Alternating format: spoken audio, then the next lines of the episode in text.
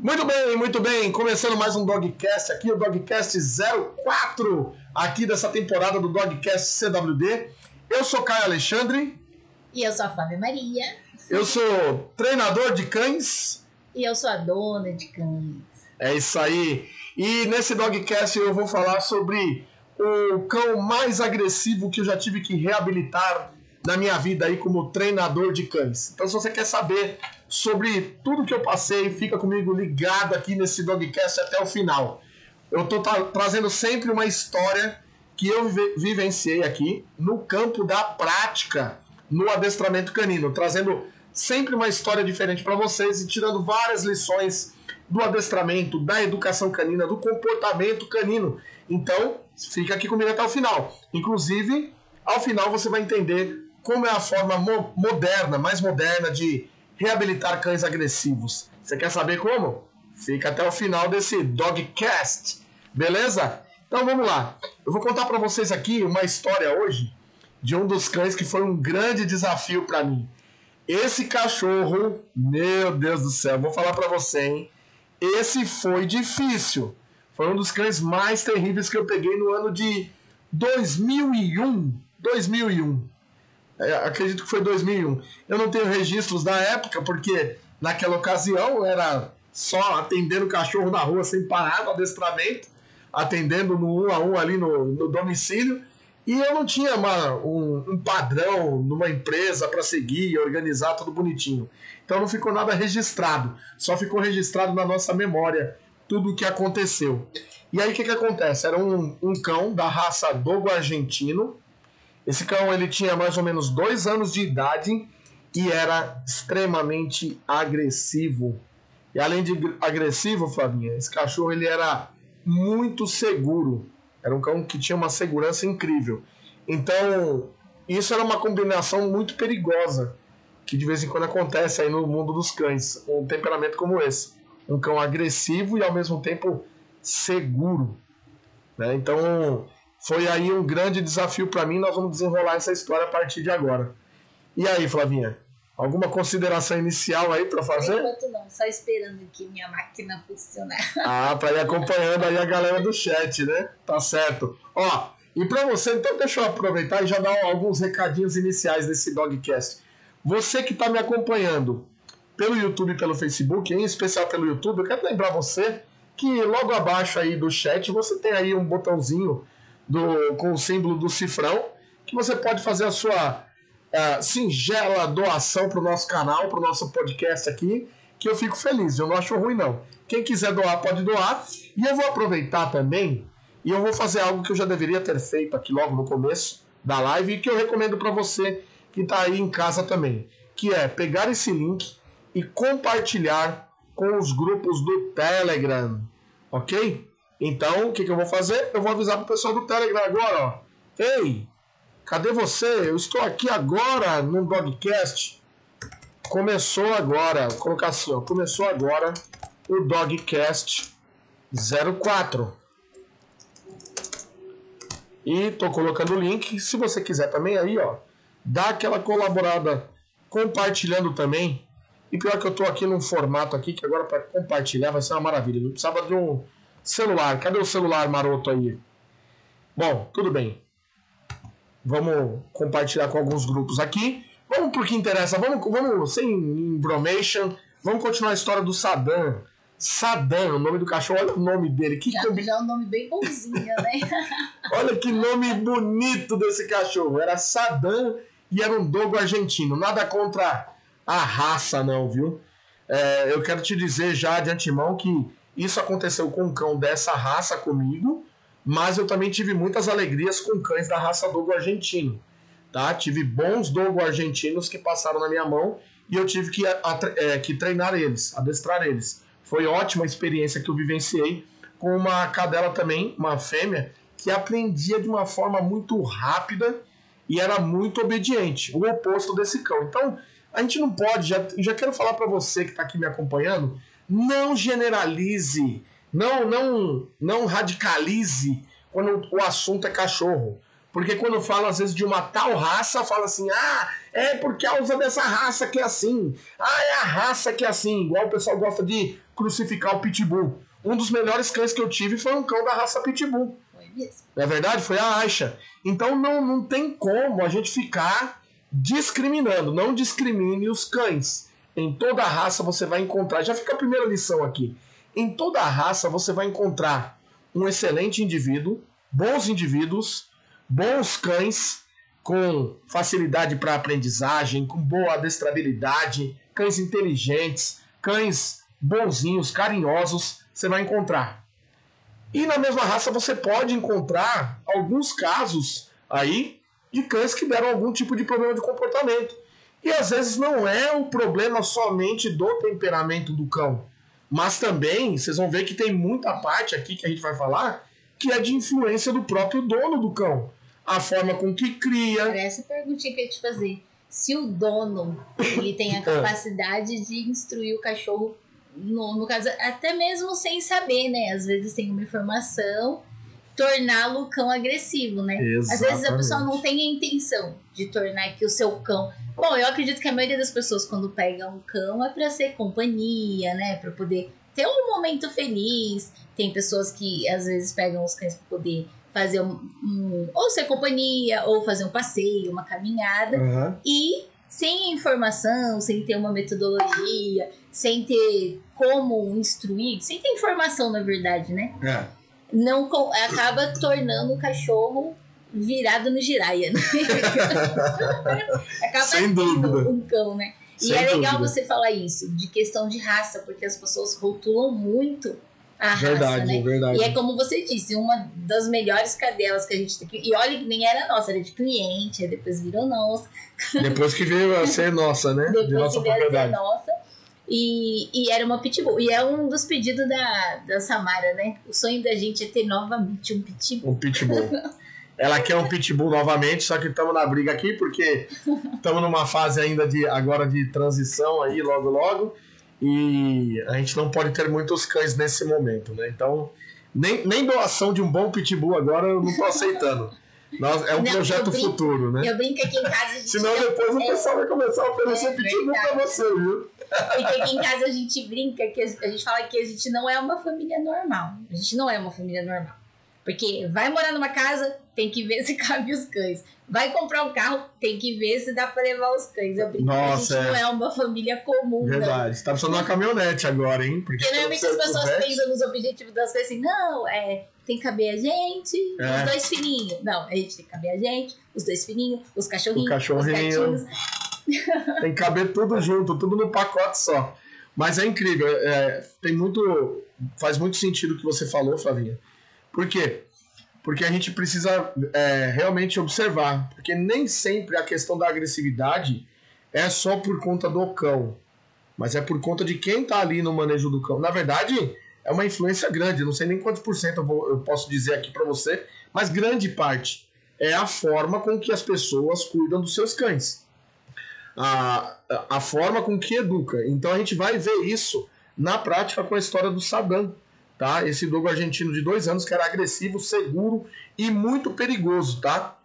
Muito bem, no final eu vou falar como que eu faço hoje em dia a abordagem técnica para lidar com cães agressivos como ele era, tá? Mudou um pouquinho, né, da época que a gente teve que fazer a abordagem ali do treino de reabilitação dele. Bom, primeiro ponto, a família dele, do, desse Saddam, a família dona do Saddam, eles estavam já numa condição de refém desse cão. Eles não sabiam mais o que fazer. E era muito triste o, o final que o Saddam ia receber. Porque ele já estava pronto para ser encaminhado para ser sacrificado. Eles iam matar o cachorro. Por quê? Porque já estava impossível conviver com ele em casa. E vai vendo, hein? Vivia na casa ali com a família, tinha dois anos de idade, não respeitava ninguém, atacava todo mundo, queria atacar todo mundo. E aí começou aí um histórico desse cão antes deles me contratarem. A dona me contando o histórico desse cão. Vai vendo o que acontecia. Bom, primeira coisa que aconteceu, um dos episódios, tentou atacar o dono. O dono fez algo que contrariou ele. E quando contrariou ele, ele partiu com ódio pra cima desse cão. O Guilherme aí, só vou fazer um parênteses aí. Obrigado, Guilherme, pela sua doação. R$ 109,90. Uau! Obrigado por toda a atenção e conhecimento gratuito. Grande abraço. Guilherme Souza, se eu bem conheço, deixa eu colocar aqui na tela para o pessoal do aí é, ver aí ó, ó, o agradecimento do Guilherme na nossa tela do YouTube. Bom, obrigado Guilherme. Guilherme Souza, se, se for o Guilherme Souza que eu conheço, é um dos nossos melhores alunos aí, que também teve a missão de reabilitar um Rottweiler. Então quem acompanha as maratonas até já deve ter visto um depoimento do Guilherme. Grande abraço, Guilherme. Muito obrigado aí pela sua doação. Tamo junto, meu amigo. É isso aí. Vamos lá, então. Vamos continuar. Muito obrigado mesmo. Deus abençoe pela doação. Ó, é, fiquei até emocionado. Cortou aqui o meu raciocínio. Seguinte, então o que que acontecia? Esse cachorro, ele foi... O dono contrariou ele e ele caiu de dente para cima do dono. Só que o dono conseguiu fugir dele. Saiu correndo dentro de casa, igual cão e gato. E o dono conseguiu entrar dentro de um quartinho, um banheirinho no quintal que eles tinham. Eu não recordo bem se era um quartinho ou um banheirinho e se trancou. Bateu a porta na cara do cachorro ali, quase que ele entra com ele. E quando ele ficou ali, o cachorro queria ainda derrubar a porta para pegar ele lá dentro. Olha o nível de agressividade que esse cachorro chegou. E aí o que, que aconteceu? A dona do lado de fora, ali desesperada, sem saber o que fazer, e o cachorro batendo na porta e ela, no intuito, olha só, olha o erro. Talvez muitos que vão ouvir isso daqui cometem esse tipo de erro. Ela, desesperada, ela queria resolver aquela situação, acabar com aquele conflito. O que, que ela fez? Correu na cozinha de casa, pegou um pedaço de pizza, correu e foi lá chamar ele. Sadam, Sadam, vem, vem, vem, menino, vem, vem, vem. Na verdade, ele não foi no intuito de pegar a pizza, mas quando ele foi esfriando um pouco o nível de intensidade ali agressiva contra o dono na porta, que ele se deparou ali com a comida, aí sim, ele foi seguindo ela, ela jogou a comida num lugar lá da casa e trancou a porta. Não sei se foi bem um canil ou um outro quintal, foi lá e trancou ele. Assim ela me contou a história. Então, olha o nível que estava. Ela acabou ainda assim usando uma estratégia que não é recomendada.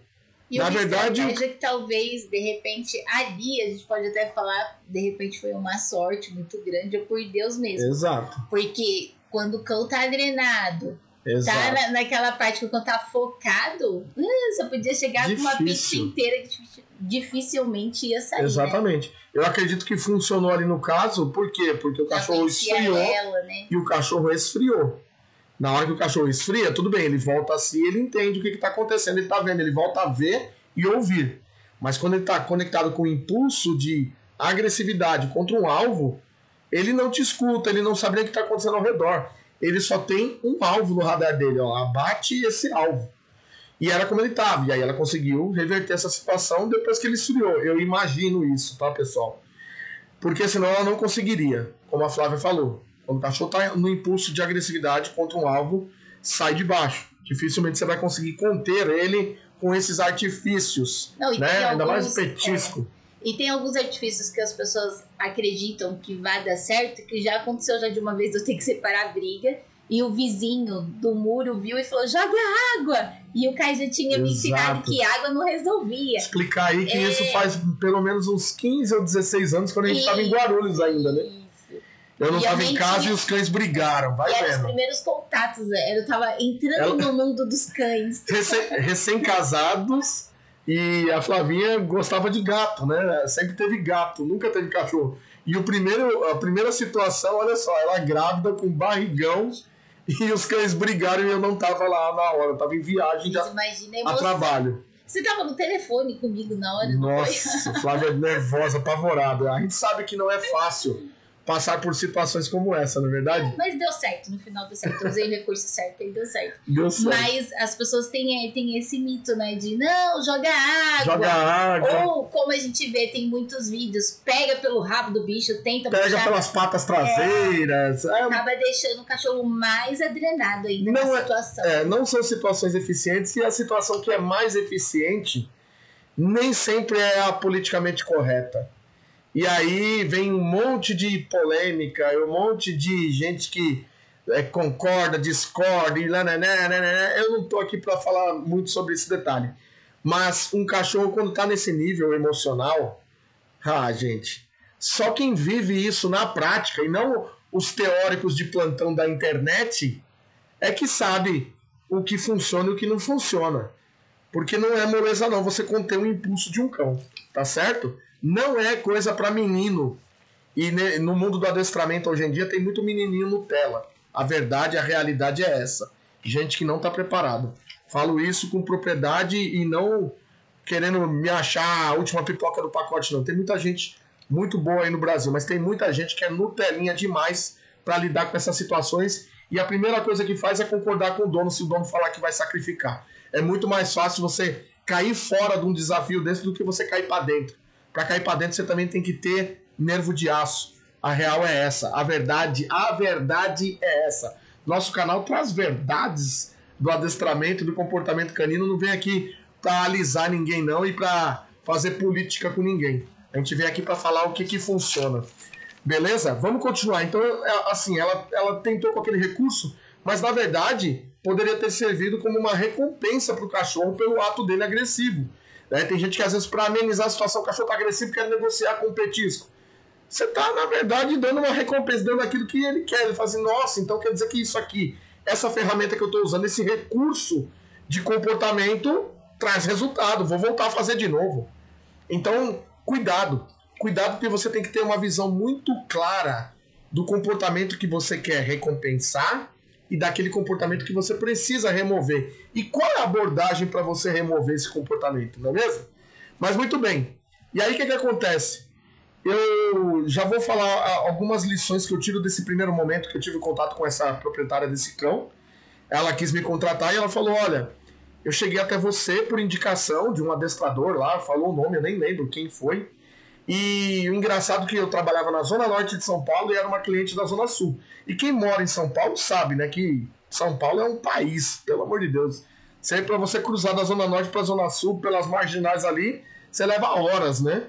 E como que meu nome foi para lá se eu só fazia uma divulgação por ali, né? No, na zona norte. Eu tava começando a ficar conhecido pelos resultados. E antigamente qual era a divulgação, né? folhetinho, é, boca a boca. Não era internet, que hoje o mundo pode te conhecer de uma hora para outra. Era, era folhetinho e boca a boca. Deus, a gente tá bem lindo, hein? Nossa, tecnologia, graças a Deus, chegou, né? Nesse ponto é muito bom. Enfim, o que, que aconteceu? Ela fez o contato comigo e falou assim: olha, me indicaram você, ou eu vou ser, ou eu vou sacrificar ele. A minha última esperança é você, eu amo esse cachorro. E ela chorava. Ela amava o cachorro. E às vezes, por amor, e, e com. Olha, olha o perigo, a combinação perigosa, gente. Turma aí, ó. Por amor e menos conhecimento, você pode arrumar um problemão se você tem um cão de temperamento, como ela arrumou. Porque por amor, muitas vezes a gente acaba humanizando os nossos cães, a gente acaba tratando eles de uma forma que a gente considera que é boa, mas não é a forma melhor, que vai de encontro à natureza do animal que vai de encontro às necessidades reais de um animal. E aí a gente pode ter um grande problema na construção da educação desse cão. Então, muito cuidado, porque na, quando você vai tratar de educação canina, você não pode ser muito emocional. Eu costumo dizer para os meus alunos que você precisa ser mais racional nessa hora e menos emocional. Mais razão, menos emoção, mais ciência e menos emoção. Você tem que saber quais são os recursos que você precisa usar para fortalecer comportamento e remover comportamento. A base para você viver feliz com seu cão é essa, tá certo? Muito bem. E aí o que, que acontece? Ela, me, ela quis me contratar e aí veio algumas lições que eu já até acho que mencionei aqui, talvez. Primeira lição de todas. É duro, pessoal. Vocês que estão me ouvindo, você que tem um cachorro que talvez já está começando a ficar agressivo aí na tua casa, está começando a te dar problema de brigas. Ah, entenda uma coisa: nem todo mundo está preparado para ter cães. É sério, nem todo mundo está preparado para ter cães. Essa é a realidade. Uma coisa é você querer ter um cão, outra coisa é você se perguntar: será que eu estou preparado? Será que eu estou preparado para ter esse cão? Ah, um dogo argentino como esse aqui, que dessa história que eu tô contando hoje, ah, é um cachorro lindo. Eu queria ter como um bibelô na minha casa. Eu mesmo, eu vou, posso dar eu como exemplo. Eu acho, eu acho um cão lindo, maravilhoso, o dogo argentino. Mas ele não serve para mim. E eu não sirvo para ele. Por quê? Vai contra o propósito que eu tenho de ter um cão na minha casa. Ele não me atende. Por que, que eu vou ter esse cão? E eu sou profissional preparado, mas para que, que, que eu vou ter esse cão? Para mim não tem. Eu, eu digo isso como profissional, dentro do meu propósito, dentro das coisas que eu tenho como metas com os cães. Eu tenho os cães, sim, por gosto, eu gosto muito, mas eu também vejo. Eu gosto desse cão, eu gosto. Eu posso ter esse cão? Esse cão, no meu caso, no caso do Caio, que trabalha com cães, ele vai também me servir de alguma forma? Eu também penso assim. Por quê? Porque eu preciso, eu estou na linha de frente aqui com vocês, levando conteúdo de conhecimento. Eu estou aqui para impactar o máximo de vidas que eu atingir, puder atingir aí pela, pelo mundo através da internet. Então, eu tenho que ser muito intencional no tipo de cão que eu tenho, se esse cão vai ajudar as famílias pelo mundo afora. Entende? Então, se um dia o Dogo for um cão que vai fazer isso para mim, eu vou ter um. Entende? Então, você tem agora no seu caso, você que é uma pessoa que não tem experiência, você tem que ver se esse cão ele é um cão que você gosta, legal. Mas mais importante do que isso, ele não adianta ele ser bonitinho para você ter ele. Você conhece um pouco das características principais desse cão? Você vai saber lidar com essas características desse cão? Se ele é um cão que prefere ficar mais quieto em casa, ou se é um cão de alta atividade. Aí você tem um cão de alta atividade, mas você é uma pessoa meio ranzinza, que não, meio mal-humorado. Pra que, que você vai ter um cão de alta atividade? se você não vai acompanhar o ritmo dele. Se ele vai começar a ficar agitado na tua casa, você vai falar, ah, esse cachorro só enche o saco. Então tem muito disso, do cachorro casar com o seu perfil. Você tem que analisar isso. Então, e além disso, será que eu estou, você tem que fazer essa pergunta, estou preparado?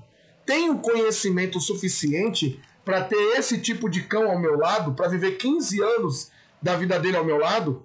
Eu estou preparado para ter esse tipo de cão? É verdade? E às vezes pode acontecer realmente de pessoas, né? Porque, por exemplo, vê num parque, alguma coisa assim, ou vem algum filme. Ah, eu posso tirar pela minha filha Clarinha, que ela queria que queria o um porquinho da Índia, né? Mas porque ela tava seguindo uma moça e essa moça no falava YouTube, do né? porquinho É. da Índia. E ela ficou encantada com o porquinho da Índia. Não, e a gente não, a gente não vai te dar o porquinho da Índia agora.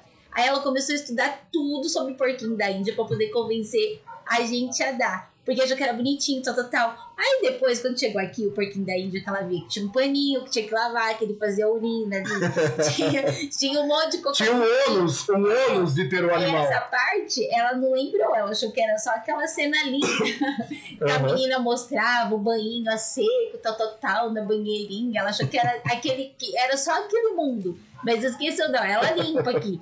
A gente fica, olha, vai lá limpar, cuida lá do seu porquinho. Essa parte ela não curte, vai ter que limpar, que agora ela quis, agora é dela, agora tem que cuidar. Verdade. Mas às vezes as pessoas só olham essa parte, né?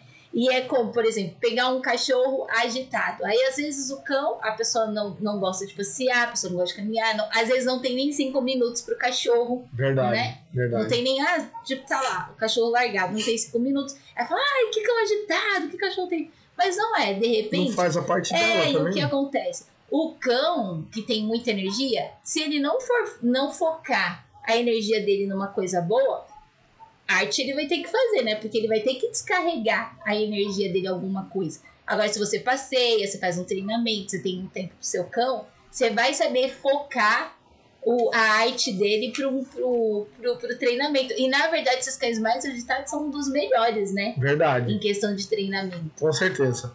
E porque depois você consegue canalizar toda essa energia e isso se reverte em uma obediência de pronta resposta. É possível. Então as pessoas querem ter, querem ter os cães, mas elas não pensam se elas podem ter. Isso você tem que se perguntar, como eu falei. E outra, não ter um método vai fazer você ter problemas mais cedo ou mais tarde. Acredita nisso que eu tô te falando. Por quê? Porque nós temos um inimigo em comum que vai acabar te atrapalhando.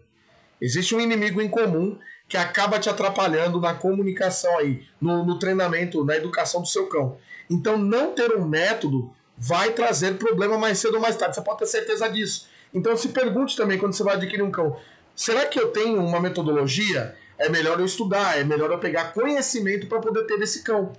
Tá certo? Então isso é muito importante. E aquela, aquela família, ela não pegou. E aí, claro, delegou para um adestrador de cães fazer isso. Só que não adianta somente você também delegar a atividade de adestramento e educação do seu cão para um terceiro. Você tem que ter participação ativa se você quiser ter resultado. Porque quem não põe a mão na massa, o cachorro não respeita e não obedece.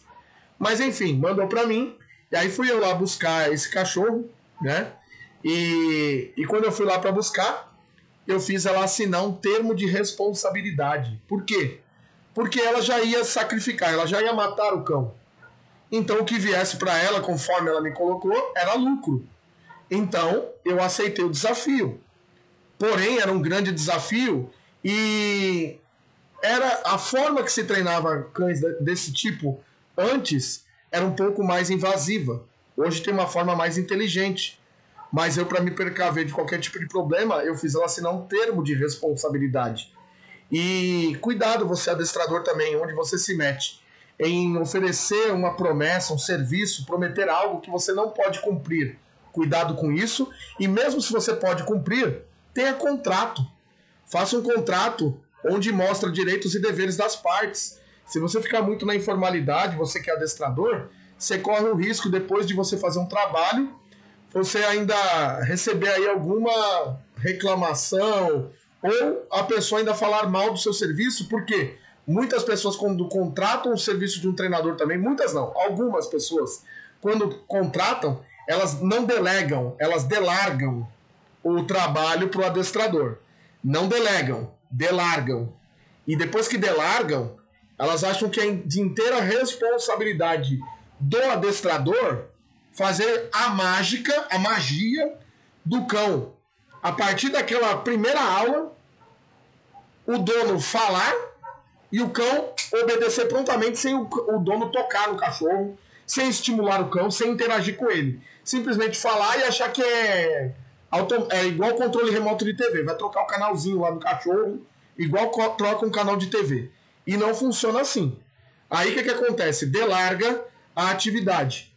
E depois disso, muitos só fazem isso, isso eu posso falar que são muitos, só fazem isso para depois, quando o cão continuar desobediente dentro da casa dele, ele poder ter alguém para transferir a responsabilidade quando vem receber visita e passa vergonha com o cão, fala: É isso aí, é, eu vou falar, esse cachorro não tem jeito. Eu paguei lá não sei quantos meses para aquele adestrador e olha só, não obedece nada. Só que obedece o adestrador. Por quê? Porque o adestrador coloca a mão, mas o dono não coloca. E depois quer cobrar resultado. Então, prestem atenção nisso. Você que é um dono de cão, você tem a responsabilidade de colocar a mão na massa mesmo contratando um adestrador. Então não vem com essa, ah, não tenho tempo de fazer curso online com você, Caio, eu vou contratar um adestrador. Aham, uhum, tá bom. Você acha que você não vai precisar de tempo para poder também fazer as, as tarefas que o adestrador vai passar para você? Você falando isso até né? me lembrou aqui. É, às vezes acontece, né, das pessoas mandarem mensagem e colocar assim, Caio, o meu cão tá, tá passando por adestramento, ou já, já passou por adestrador, mas não obedece é fulano de tal, às vezes até dá nome. É. Querendo saber a opinião do Caio. Querendo queimar o adestrador pra mim. Aí a primeira pergunta que o Caio faz, eu, eu fico, nossa, a pessoa deve morrer. Eu já dou uma voadora. A primeira pergunta que ele faz é: Você está fazendo o que o adestrador está te passando? Aí vem a resposta. É, é, é, é não, então. Então, quando eu falo então, eu já sei. Respo respondeu Respondeu, então, eu já sei. Então, é que, ó, é, não, eu não tô fazendo. É, é, é, aí começam as desculpas. Então, isso é muito importante, gente. Muito importante, pessoal que tá me acompanhando. Por quê? Vocês vão ver que essa história aqui foi um negócio sério. Tá? E aí, o que, que aconteceu? Eu fiz assinar, então, o termo de responsabilidade. E aí, o que, que, que, que aconteceu? Eu tive que ir lá buscar esse cachorro. Porque eu falei, ó, um cachorro agressivo como esse eu não vou treinar ele na sua casa em domicílio. E até porque também eu estou do outro lado de São Paulo.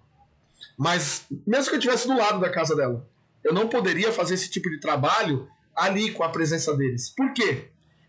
Lição número 2. Essa é boa, hein? um, um cão que tem esse histórico de agressividade, se você for educar ele, treinar ele, você que é adestrador, tá? Tô falando pro adestrador agora. Se você for educar ele na presença dos donos e no ambiente dele, ele se sente muito mais seguro e confiante para te atacar. Então, qual que é a estratégia? Um cão desse para reabilitação, eu tiro ele do, do habitat natural, habitat, o habitat natural dele e levo para o meu espaço, para o meu pedaço. Aí eu já corto um pouquinho aí da segurança do animal. Ele se sente mais desarmado quando ele está sozinho, longe do grupo dele e do ambiente dele. Então é isso que eu faço. Eu levo para o meu espaço, para o meu centro de treinamento canino. Tá bom? Muito bem. E aí o que, que acontece? Vamos lá. Fui lá, eu e o meu ajudante na ocasião, o Sandro, né? Eu e o Sandro fomos com a minha Fiorino. A minha Fiorino, ela tinha uma. Tem aquela grade de trás, né? Ela tinha só meia grade atrás do banco do no, no banco ali do motorista. Ela tinha no, no banco do motorista e do passageiro, uma das grades era aberta, né? E a outra fechada. São duas grades. Então eu só tinha metadinha ali. Por quê? Para eu poder ter acesso ao que acontecia com os cães lá do lado de, de é, do fundo, né? Do baú da Fiorino. Beleza, chegamos lá para pegar o cão. Quando eu vou pegar um cão, eu pergunto se o dono consegue ao menos colocar um colar e uma guia no cachorro. Se consegue isso, beleza. Se não consegue, aí vem a primeira luta, que é você laçar o cão, cambar o bicho dentro da casa do dono. Aí dá um pouco mais de trabalho e não é tema para agora. Mas, o que, que eu fiz? Eu e meu ajudante Sandro perguntamos para eles, eles falaram: não, a guia a gente coloca. Eu falei: então coloca dois colares e duas guias, dois colares liso, né? Colar de ferro liso e duas guias. Colocaram nele. Aí eu, com muito cuidado, eu falei assim: olha, você do lado de dentro do seu portão, me dá uma das guias apenas e a outra você segura muito firme. Essa foi a pergunta do Douglas. Ah, aí, Douglas. abordagem técnica. Aí, Douglas, pega aí a abordagem técnica.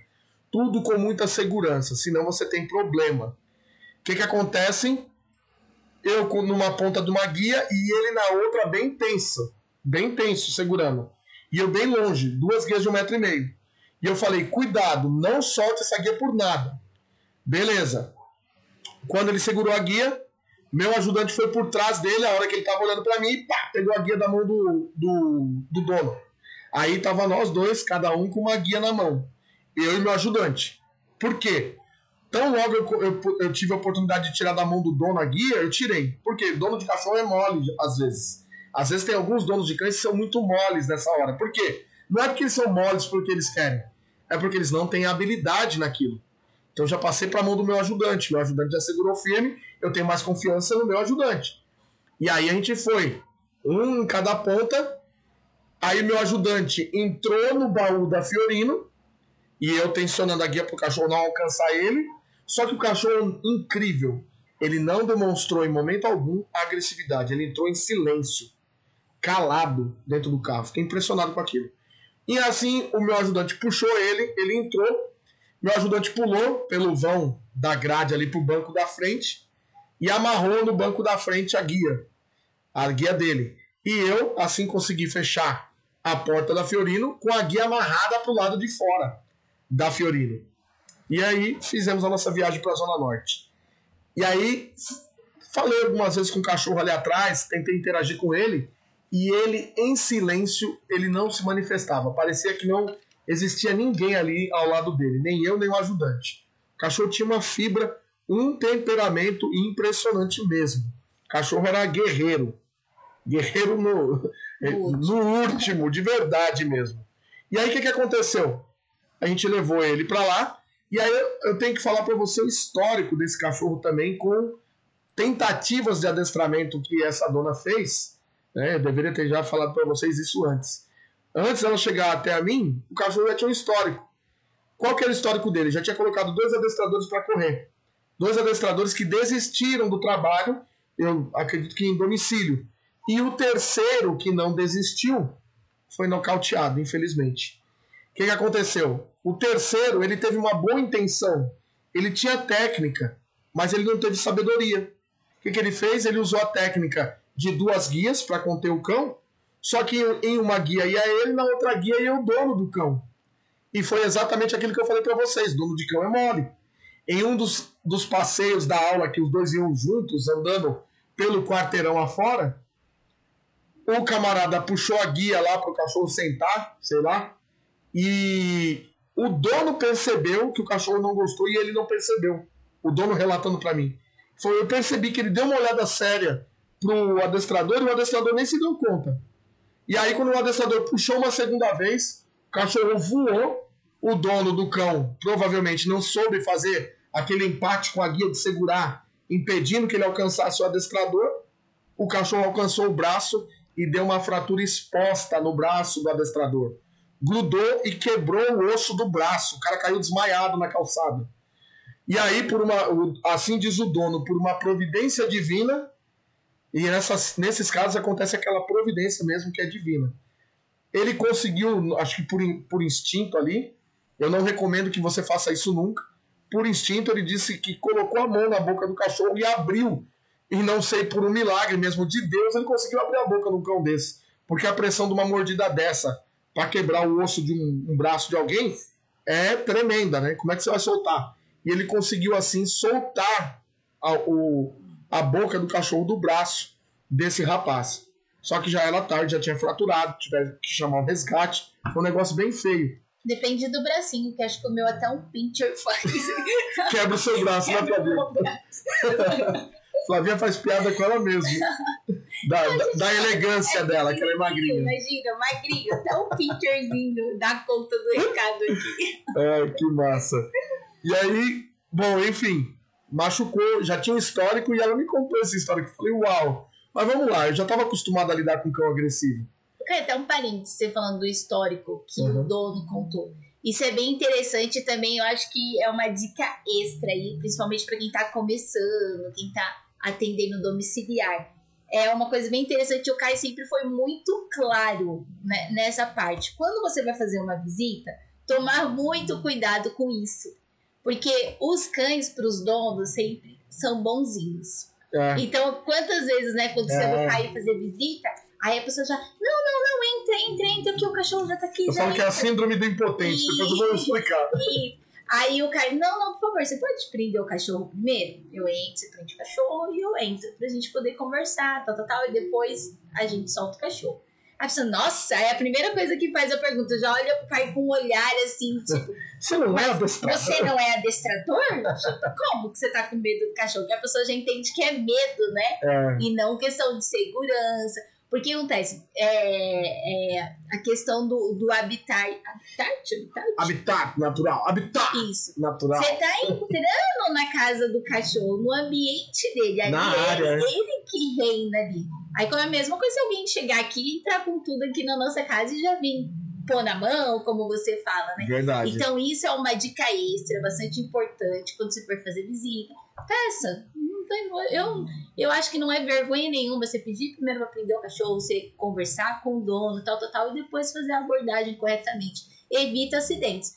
Que teve um caso, até um parênteses aí, do nosso amigo Fabrício do cachorro, Passou né? um apuro com Passou São Bernardo. E qual, qual era a frase do dono? Não, pode entrar, pode entrar ele, ele não morde. Ele não morde. E quase pegou e feio quase ele. pegou ele, né? É. O que que acontece? O pessoal sofre, os donos de cães, eles não conhecem o comportamento deles. Aí eu brinco falando que é a síndrome do impotente. Por quê? Porque eles falam assim, não, pode entrar, ele não morde. Depois que você entrou, se o cachorro te atacar, sabe o que, que vai acontecer? Ele vai te dar uma outra resposta. Ele vai falar assim, nossa, nunca aconteceu isso antes. Por isso que eu digo que é a síndrome do impotente. Nossa, isso nunca aconteceu antes com a gente. Ah, por favor, né? Então tem que tomar cuidado. Segurança em primeiro lugar. Muito bem, então o que, que acontece? Esse cão ele ficou calado o tempo todo quando a gente levou no transporte, mas quando ele chegou lá no canil, ele enlouqueceu, ele ficou brutal. Ele era brutal. E aí eu te digo, você está pronto para lidar com um cão desse tipo? Foi um páreo duro, foi um cão mais difícil que eu já peguei, pessoal. Esse cachorro realmente ele era agressivo, ele não era de brincadeira, ele tinha força e era um dogo argentino muito grande. Ele era muito grande e perigoso. Então, assim, mesmo eu estando preparado na ocasião, já tinha já como abordar cão agressivo e tudo mais, esse cachorro me deu medo de eu não dar conta de atender. Esse foi o único cão que eu fiquei com medo de não dar conta do recado, de não atender ele, de tanta força que ele fazia para querer matar a gente nos treinos. Foi complicado demais o treino desse cachorro. E aí, eu faço essa pergunta para você: o que fazer quando você se deparar com um cão agressivo dessa forma? Você que é um dono de cão e você que é um adestrador de cães. E aí, galerinha nova geração do adestramento? A nova geração, a galerinha nova geração.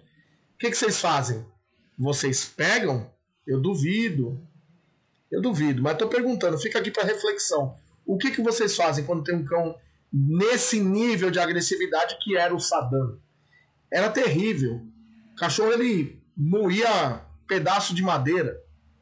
E aí, o que, que você faz? Você vai falar para mim que, ah, hum, é, ah, veja bem, eu vou. Uh, você pode falar para ele: não, papai não gosta que você faz isso. Dá borrifadinha de água na carinha dele, né? Dá, chacoalha a latinha de moeda. Qual opção seria melhor? Ah, outro né? dia eu. Chacoalhar a latinha de moeda? Eu, eu vi um vídeo que é pra você pôr no quartinho. Fala pra ele ele vai ficar lá pensando. Pra ele refletir, né? Fica no quartinho e você vai pensar no que você fez. Será que isso resolve, gente? Ah, para com isso. Ó, o Acácio, o adestrador, tá colocando ali no Instagram, ó, Caio pra dentro. Aí sim, eu vi agora ali a última perguntinha do, do chat do Instagram. Então, cachorro assim não é brincadeira, não é para todo mundo, não é para todo dono de cão e muito menos para qualquer adestrador. Isso eu tenho que falar para vocês. Só que, o que, que acontece? É possível a, a reabilitação? É. Na maioria dos casos é, é, só que dá trabalho. E em alguns casos, realmente é, o comportamento já tá, quando já está muito enraizado, estabelecido, às vezes fica difícil de você ter êxito na reabilitação. Por quê? Vou dar, vou dar esse exemplo. No caso do Saddam. Vou deixar para dar um exemplo do Saddam mais para frente sobre isso, sobre essa questão do, do efeito do treino da reabilitação. Quando o cão é extremo demais, como era o caso dele. Vou deixar mais para frente. Mas o fato é, que você não consegue com esses recursos que muitos falam por aí. Ah, borrifadinha na cara, dá uma mãozinha, né? Agora tem uma modinha que é a mãozinha, assim, o bracinho com a luvinha na ponta, para o cachorro morder e você ver o que, que você vai fazer com o comportamento dele. É meio complicado, turma. O que, que acontece? Nessa ocasião, a gente usava um sistema. Qual que era o sistema usado? Acho que daqui a pouco eu vou falar sobre o sistema, não é agora não, peraí. Então, hoje em dia, eu vou falar para você, claro que naquela época você tinha que ter muita firmeza para lidar com um cão desse nível. Você tinha que ter muita firmeza, não era para qualquer um. Você tinha que ter força para lidar com um cão desse porte, né? Mas hoje em dia nós já evoluímos e eu vou falar a receita do bolo mais para o final, tá? Uma receita mais de estratégia do que força. Antigamente era mais força do que estratégia. Hoje ficou mais fácil, de fato. Hoje a gente consegue usar mais estratégia do que força, tá bom? Mas nós já vamos colocar lá. Vamos, vamos falar para você já já, tá bom? Muito bem. Continuando aqui. Hoje a gente já tem então uma estratégia mais eficiente e inteligente que me dá pelo menos 50% de menos esforço. Como eu estou falando aqui para vocês, eu vou apresentar mais para o final. Algumas pessoas já acompanharam algum vídeo meu, já viram eu falando. Se você ainda não viu, você vai ouvir aqui hoje, aqui nesse Dogcast tá? Mas nem sempre foi assim. Então, antigamente como que era? Como que eu abordava esse tipo de treinamento? Como eu falei, era mais músculo e menos estratégia inteligente. E aí foram 60 dias de luta com esse cachorro. 60 dias de dificuldade no treino com ele. Eram sempre duas guias, uma em cada ponta, para ele não conseguir alcançar o treinador ou o ajudante esse cão seria impossível nessa época fazer sozinho, né? Seria. Teria. Eu não conseguiria. Teria que ter sempre um ajudante ali. Então, isso é muito importante que a Flavinha levantou aqui. Quando você encontra um cão nesse nível, o ideal é que você tenha um ajudante, né? alguém para poder te ajudar, porque a gente usa um sistema de duas guias nessa hora: uma guia de contenção e uma guia de correção. E ela se alterna. Uma hora o cachorro quer, por exemplo, aqui no caso, sentado de um lado e a Flavinha do outro. Se ele tenta atacar a Flávia, eu seguro a minha guia e impeço que ele alcance ela. E aí ela tem a guia dela que ela pode abordar uma comunicação de correção, informar para ele uma correção. Ou seja, trazer para o cão uma consequência negativa pelo ato agressivo dele. Né? E aí, então, ela consegue corrigir o animal. E aí, de repente, esse animal vira e vem ao contrário, vem para mim, para me atacar. Aí, quando ele vem na minha direção, acontece o inverso. A Flávia tem a guia dela como uma guia de contenção e eu uso a minha como uma guia para informar a correção, tá? Uma correção em que eu mostro para ele a consequência do ato dele. E muita gente, quando eu falo sobre consequência positiva, é, vibra nos meus vídeos, mas quando eu falo de consequência negativa, crucificam o Caio, dão dislike, unfollow, saem fora, deixam de seguir o Caio. Porque acho que são pessoas que querem que eu rasgue os livros de psicologia comportamental. Os livros de psicologia onde se dá ali o relato do que é o reforço negativo. E é uma bobeirinha isso, né? Se a gente for pensar. Porque na vida tudo tem a ação, tem uma reação, né? Exato. E na vida até a gente tem que passar por isso, né? Tem Exatamente. né? Tem o lado bom, tem as punições, tem tudo, gente. É um... Na nossa vida. É. Porque quando, desde o momento que você acorda, o que, que você pensa naquele dia? Quero vencer mais um dia. Quero ter êxito, quero ter sucesso nesse meu dia. Pelo menos é o que eu penso, tá certo? É... E até na educação da criança mesmo, se a gente for pensar. Uhum. Tudo bem, a gente vai falar assim, ah, não bateu, mas se uma criança vai, nossas crianças pequenas, a primeira vez que rabiscou a parede, você vai, você vai falar pra ela não. A partir do momento que você tá falando não pra ela, que ela não vai fazer mais aquilo, já é, já, já é tá mostrando, punição, já tá mostrando que não é algo é. legal, que aquilo então, não é bom. Não existe só, só positivos em tudo, eu digo, em tudo, uhum, né? Exatamente. Porque quando eu acordo no meu dia, eu penso, o que, que eu posso fazer para ser melhor? E o que é que eu preciso fazer para deixar de ser pior? Ou seja, o que, que eu posso fazer, o que, que eu tenho que deixar de fazer para melhorar também? Né? Para não cometer o mesmo erro. Por quê? Cometer o erro, fazer um comportamento, Caio, fazer um comportamento que não dá certo, vai trazer o que para ele? Problema. Exemplo, já falei isso aqui também. Pego o meu carro, eu tenho as ruas da cidade, eu tenho liberdade para andar pelas ruas da cidade. Só que na rua da cidade tem um controle de velocidade. Por quê? Porque senão passa um maluco lá a 200 por hora e mata o pedestre.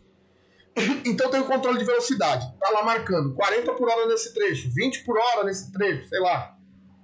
Se eu passar acima daquela velocidade, o que, que eu vou receber naquele dia? Eu vou receber uma multa. A multa o que, que é? É uma consequência negativa pelo meu comportamento. Então eu recebo consequências negativas pelo meu comportamento na sociedade também. Se eu cometer um crime, onde eu vou parar? Na cadeia. Vou para o presídio, vou ficar preso. O que, que aquilo é? É a consequência negativa pelo meu ato. Então, tudo é a vida nesse planeta. Se você está dentro desse planeta, se você não é uma pessoa que está fora desse planeta, você está no planeta Terra, você está sujeito as estimulações positivas e negativas o tempo todo. Se o sol estiver escaldante, você liga o ar-condicionado ou o ventilador. Não é verdade? Por quê? Porque aquilo ali está te dando um incômodo. Ou seja, você sabe como lidar com aquelas situações para poder ficar bem e receber novamente a sensação de conforto e bem-estar. E você vê que aqui estava marcando para mim 90 pessoas, caiu para 79 na live agora aqui. Por que será? Porque muitas pessoas às vezes não gostam de ouvir a verdade. Por quê? Porque é muito mais gostoso se eu viesse aqui nesse canal para falar para você, mamãe de cachorro, papai de cachorro, olha, faz assim com o seu cachorrinho. E não te ensinaria nada e você não daria para lugar nenhum. Eu te enganaria e você fingiria que estava tudo bem. Por quê? A nossa sociedade está acostumada a ouvir o que quer ouvir e não aquilo que precisa ouvir.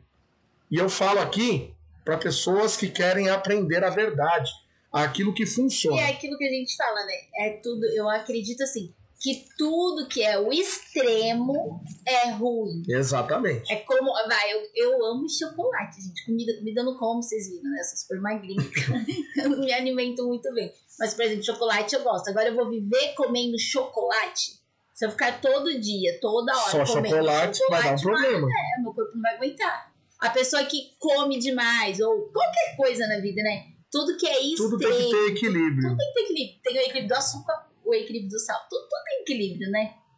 É verdade. Então o que, que acontece? Tudo tem que ter um equilíbrio. Você tem que saber dosar. Mas falando daquela época, era assim. Quem ficar até o final vai descobrir que tem um jeito, sim, mais eficaz, mais estratégico e inteligente. Quem não ficar, vai pegar meia conversa, vai entender, interpretar errado aí, talvez. Paciência. O jogo é para frente.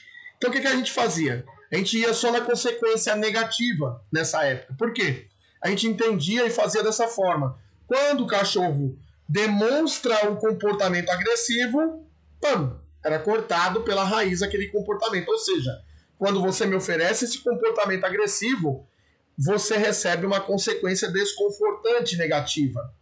E funcionava? Funcionava. O cachorro entendia? Entendia. Ele entendia que toda vez que apresentasse aquele comportamento agressivo, algo desagradável iria acontecer. Eu estou contando para você um caso de 2001, 20 anos atrás, como acontecia tá? Nós vamos chegar mais adiante aí no como é agora. Enfim, foi um, foram 60 dias, foi o cão mais resistente que eu já tive. Deu muito trabalho para a gente fazer esse trabalho aí com ele de reabilitação, de pressão e alívio de acordo com o comportamento dele. Mostrava agressividade, pressionava com a guia. Parava de apresentar agressividade, afrouxava-se a guia, aliviava e dava a sensação de bem-estar a ele e assim demorou um pouco para ele conseguir entender. Funcionava, mas mesmo funcionando, tinha um ponto aí cego nesse tipo de treinamento. Qual que é o ponto cego, Flavinha? É que você acaba por não conseguir um vínculo com o animal. Por quê? Porque desde o começo o cachorro ele recebe uma informação de correção física daquele jeito antigo. E aí o que, que acontecia com isso? ele, você acaba atrapalhando o relacionamento com o cão. Você acaba estragando esse relacionamento com o cão. E isso não é bom. Muito obrigado, Josué Ramiro. Colocou aí ó, o, o superchat para nós. Muito obrigado. Eu não tenho cão, mas estou me preparando para um. O nome dele será Ravena. Dela será Ravena. Estou aprendendo muito com o Caio. Obrigado. Colocar aí na tela aí. Muito obrigado aí, viu, o Josué Ramiro? Valeu aí pela sua contribuição. Obrigado demais aí. Deus abençoe você. Espero estar te ajudando com os nossos conteúdos. Maravilha. E aí então, o que, que acontece? Ah, era dessa forma. Só que você não consegue estabelecer um vínculo, um relacionamento agradável com o cão. A atmosfera não é boa, porque ele sabe que é pura pressão. E quando você trabalha um cão com pura pressão e estresse, você tem que lidar com os mecanismos de defesa do animal que vão começar a soltar outros tipos de informação para você, outros tipos de resposta que não é aquela que você quer de fato, que é ele calmo, controlado, obediente. E isso não é bom. Mas mesmo assim, com a, o pouco, a, pouco não, com aquele recurso da ocasião, a gente conseguiu reverter esse caso. E aí a gente conseguiu reabilitar o Saddam. E aí eu deixo aqui, tem uma, uma outra lição que estava aqui anotada para falar para vocês. Ó, outro detalhe tem, tem muito a ver, tem muito a ver com o momento agora. É a terceira lição que eu vou deixar e tem muito a ver com o momento. Nunca pense que você já sabe o suficiente. Nunca pare de investir em conhecimento, porque esse era o conhecimento da época. Era assim que todo mundo fazia. Funcionava, funcionava, só que o cachorro não, não gostava de você. Não criava um vínculo com você, não tinha como, né? Era só pressão e alívio, era desconfortante a sessão de adestramento. Não era bom para o cão, tá certo? Então você nunca pode parar pensar que já sabe o suficiente. E aquilo de fato me incomodava, porque eu sabia que eu precisava de um recurso melhor. Tava muito trabalho esse cachorro aí, eu nunca vi um cachorro desse. Outros cães com uma semana, dez dias já tava já ficando legal, aceitando bem o manuseio. Esse cachorro ele era um guerreiro. Ele era um cachorro mesmo imbatível. Com 60, imbatível não, quase imbatível. Com 60 dias que ele foi começar a aceitar o manejo. Não, pensar que ele sempre teve sucesso com o comportamento. Com os donos. Né? Porque quando fazia algo de errado, rosnava, os donos se afastavam. Rosnava, afastava. Aquele comportamento foi né? acrescentado. Não foi muito da natureza do cão. É claro que o cão tinha uma tendência, tinha um temperamento.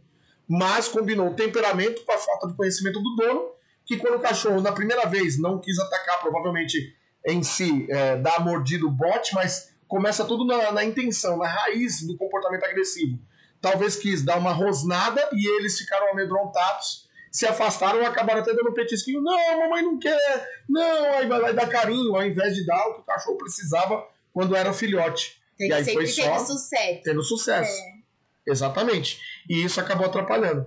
Então, ó, a lição 3 é nunca pense que você já sabe o suficiente, né? Busque sempre conhecimento, nunca pare de investir em conhecimento. Você quer que- crescer? Invista mais. Você vai crescer proporcionalmente no, de acordo com o que você investe, com o tamanho do investimento que você faz. Tá certo? Isso é muito importante. E por não ter, então, um conhecimento mais atualizado na ocasião, eu sofri muito mais. Só que hoje eu vou trazer agora aqui um conhecimento para vocês que vai facilitar muito. E isso vem com a experiência, com o conhecimento, com o investimento que a gente foi fazendo com o passar do tempo. E tá? essa perguntinha eu ia fazer pra você, que eu ia perguntar. Qual abordagem você faria hoje, Caio? Boa pergunta, Flavinha. Qual abordagem eu faria Com hoje? certeza que todo mundo deve estar curioso. Antes de eu fazer, antes de eu falar o que eu fa- fazia, eu vou pedir para você já deixar aquele like, quem tá no YouTube, deixar o like, mete o dedo no dedão aí do, do like. Se quiser dar dislike também, tá, tá valendo. O importante é você se manifestar, não ficar omisso aí as manifestações aí pra gente saber como é que tá essa live aí pra você, tá bom?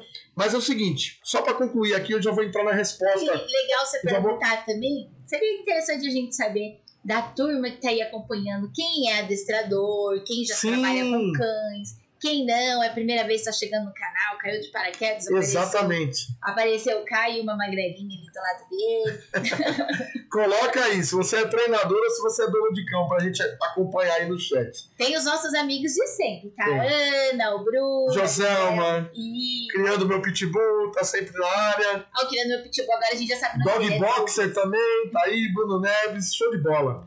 Ó, só pra finalizar então a primeira parte do Saddam, que era a parte de um sistema mais antigo, pra gente entrar nesse sistema atual. No mais antigo eu consegui fazer esse sistema de pressão e alívio, consegui entregar o que eu prometi aos donos, mas cães assim eles precisam de manutenção do comportamento.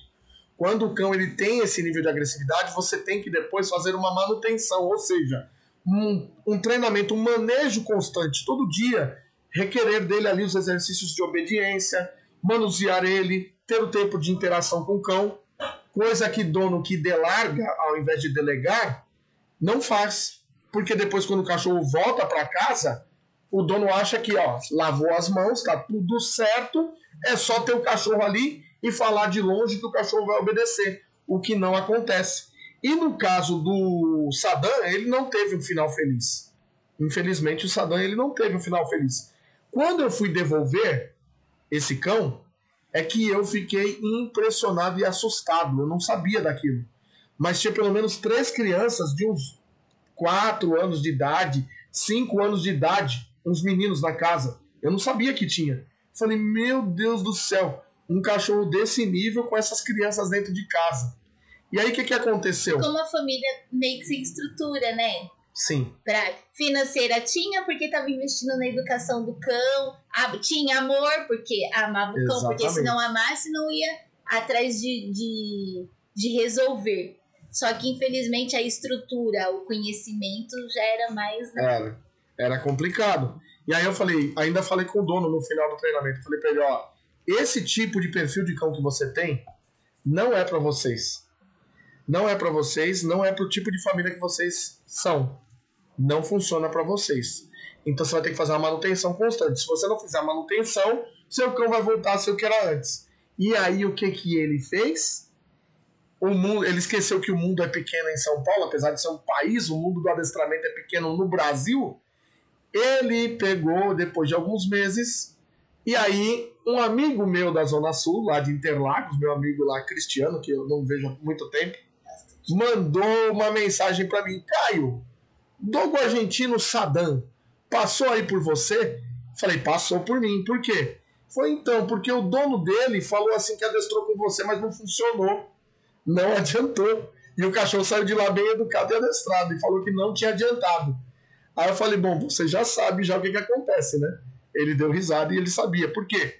Porque o dono não praticou e ele transferiu a responsabilidade daquele mau comportamento do cachorro para quem? Para mim. Tá. Tem algo apitando aqui. Eu não sei o que, que é, mas tá valendo. E aí assim aconteceu. ele pegou e transferiu. E aí ele queria fazer o quê? Falou, o meu amigo falou assim: olha, ele me procurou porque ele quer doar o cão para mim. Eu trabalho com segurança e ele quer doar esse cão para mim. E aí eu falei: ah, então, ó, eu vou te falar. Esse cão ele é assim, assim, assim, ele tem esse histórico. E o dono tá assim porque não conseguiu, não conseguiu treinar ele, tá? Vai pro YouTube, pessoal do Instagram, tá reclamando do áudio. Não tá saindo o som no Instagram? YouTube. YouTube. Fechou? Muito bem. E aí o que, que acontece? Vamos continuar aqui. Agora vamos para a parte do que a gente pode fazer. Agora sim vem a lição de hoje para vocês. Quando você vai trabalhar com um cão que é agressivo, tem duas chaves hoje que eu uso. Isso eu vou falar o que eu faço.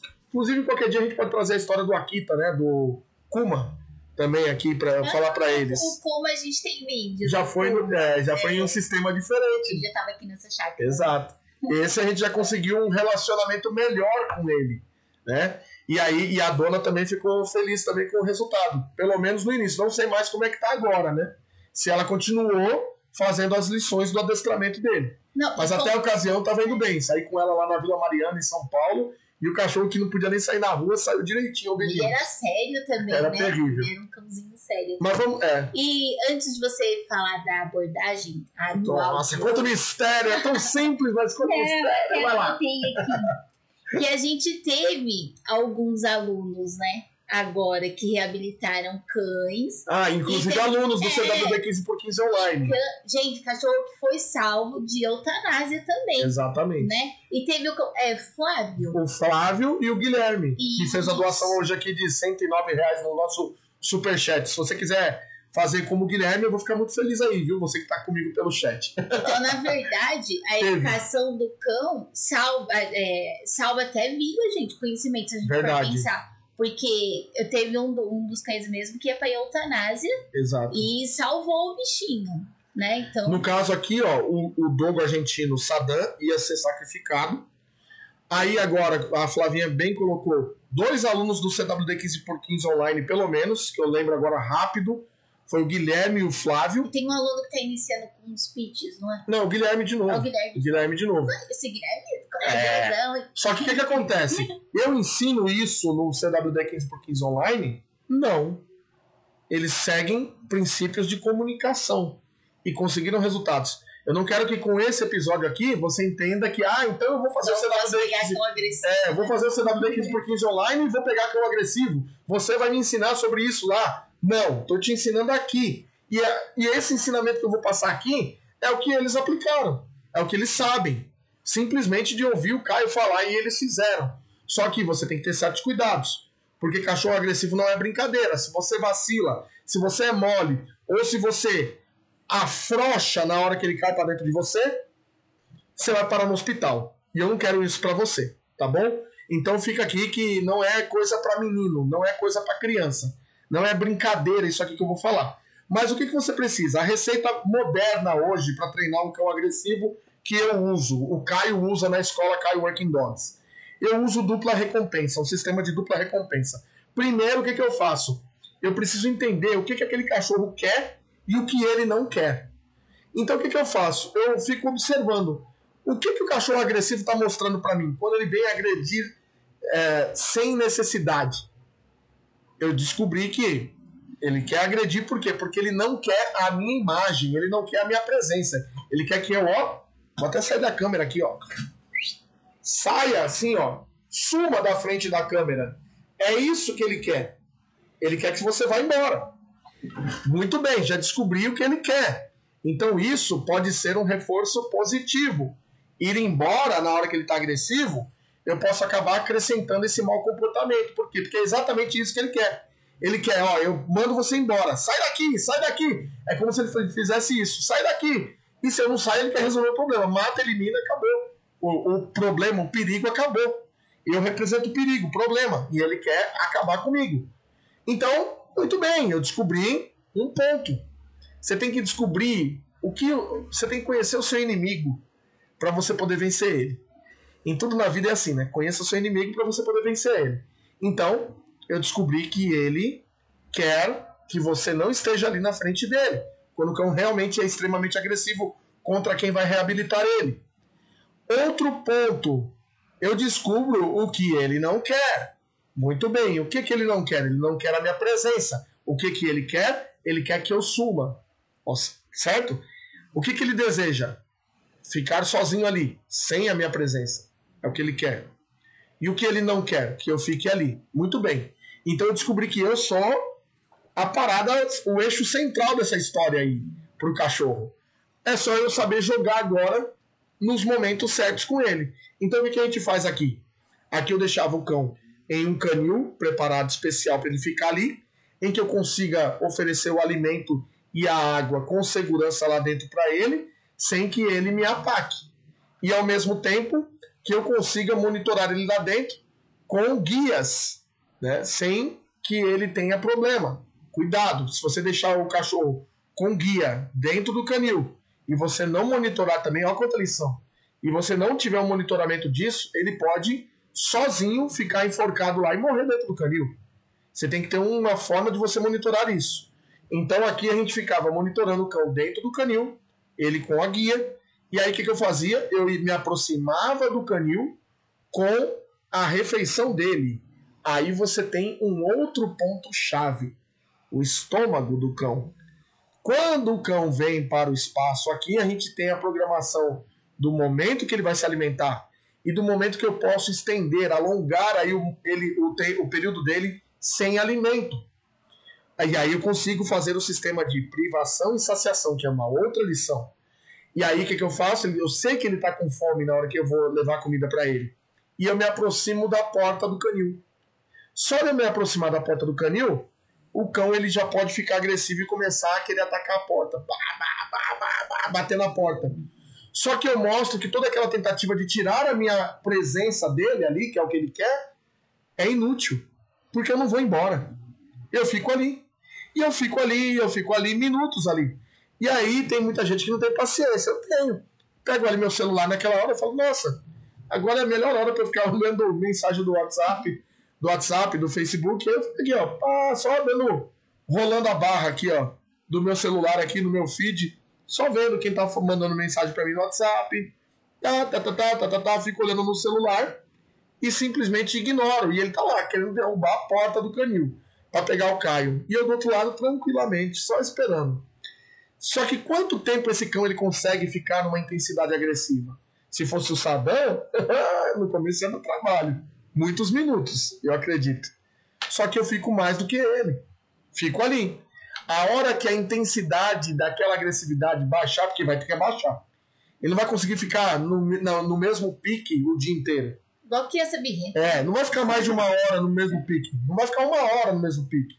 Então eu fico aguardando quando eu sinto que ele baixou, né? Não, não que ele parou de ser agressivo, mas que deu uma diminuída na intensidade da agressividade, eu vou lá, coloco a comida para dentro do canil, falo para ele, ok, dou a comida, fecho ali o compartimento de comida, me afasto imediata, imediatamente e vou embora. Eu dou uma dupla recompensa pela baixa intensidade do comportamento agressivo. Isso é ouro, turma. Pega o ouro. Pega o ouro. Hoje eu uso estratégia em vez de músculo. Não vou ficar me matando lutando com o cachorro com guia. Primeira parte, primeira fase, pelo menos eu faço isso. Então eu descobri. E aí o que, que eu faço? Eu descobri o que, que ele quer e o que ele não quer. E é o que já foi usado com o Kuma, né? Já com o Kuma foi usado isso. Então eu fico ali parado, baixou a agressividade, ainda tá agressivo, mas baixou um pouquinho, eu dou o prêmio para ele, aí tem gente que fala, mas como se ele está agressivo, você ainda oferece o alimento para ele? Você tem que entender de intenção de comportamento nascendo. Isso é outra parada para quem é técnico nesse negócio. Vocês têm que saber isso. Você tem que pegar, quando você quer reforçar um comportamento do cão, para ele aprender rapidamente um comportamento, nem sempre você tem que pegar o comportamento perfeito para você poder recompensar ele. Você precisa pegar a intenção.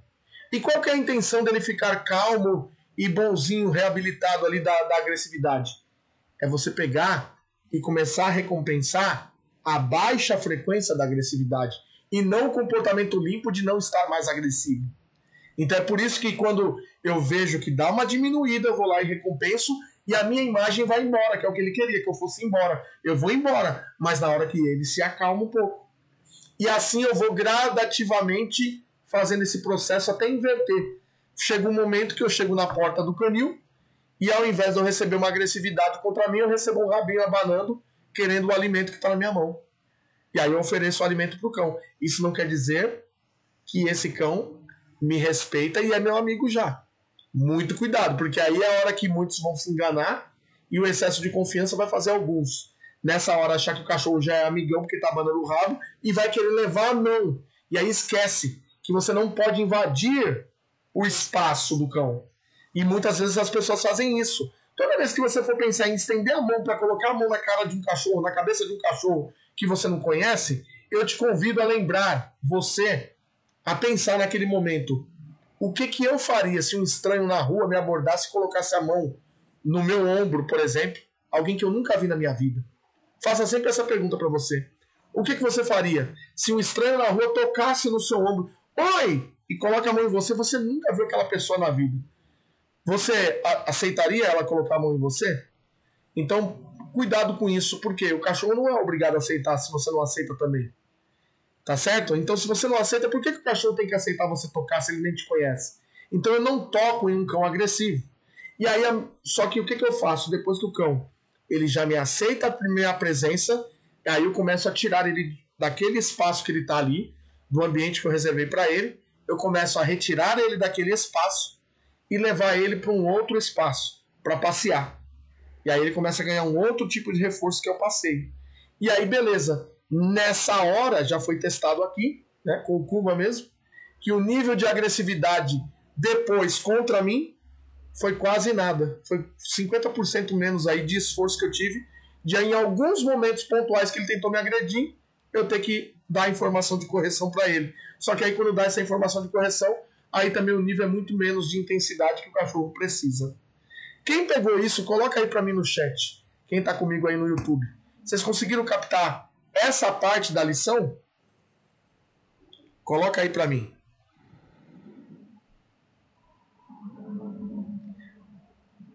Coloca aí. O pessoal vai colocando aí. Enquanto isso que vai interagindo.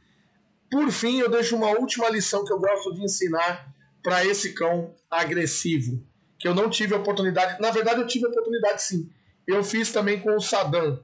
Eu já aplicava SCE no Saddam antes mesmo de eu aprender a SCE com outras pessoas tá, de nível mundial. Eu já aplicava aqui. O que, que a gente fez com o Saddam? Depois que ele começou a aceitar a gente sair com ele, mesmo no sistema mais rústico antigo, a gente começou a fazer um manejo diferente.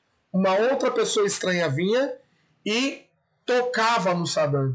É claro que eu com a guia preparada, e aí a gente aplicava SCE. Era tentador para ele querer atacar aquela pessoa, mas a pessoa tocava nele e quando eu tocava nele e aceitava, a pessoa tirava a mão, eu liberava ele do exercício e falava para ele: vamos passear.